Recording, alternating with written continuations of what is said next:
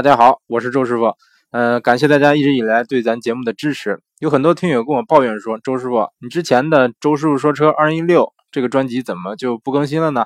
啊，其实并不是不更新啊，只是周师傅这个新建了一个新专辑，叫《周师傅说车二零一七》。然后很多听友好像找不到这个专辑啊。然后周师傅觉得，那如果说每年都更一张新专辑，那可能会流失很多听友。啊，所以周师傅做了一个决定，就以后把所有的这个音频都放到一个统一的专辑里，就叫周师傅说车。